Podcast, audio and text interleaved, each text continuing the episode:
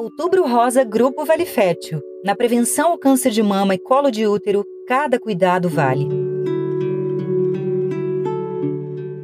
E, e uma coisa que eu queria te perguntar que eu fiquei curiosa, porque tu falou que, de acordo com o nosso sistema de saúde, né, a partir dos 50 anos. No caso ali da Daliane, ela teve com 20 anos, né? Uhum. Então o que salvou ela realmente foi o toque. Sim. E foi ela ter compartilhado isso com o marido, que também né, falou, olha, realmente tem algo ruim aqui, vamos resolver isso, vamos acompanhar.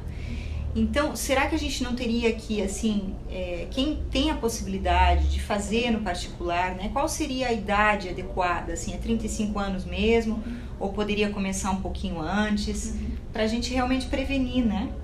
É, a gente é, tem que usar que o, o, prevenir é melhor do que o remediar. Então, com certeza, se é, faça um acompanhamento é, num, num, sistema privado, tem um ginecologista particular. O ideal é que se comece a, o rastreio realmente o quanto antes. Se vai fazer o exame preventivo, já faça o exame da mama. Como eu disse, a gente não tem perna na saúde pública para fazer de todo mundo, mas se a mulher tiver condições de é, fazer antes com 30, 35 anos, é ótimo, faz o rastreio. Mas é, ninguém precisa sair correndo amanhã.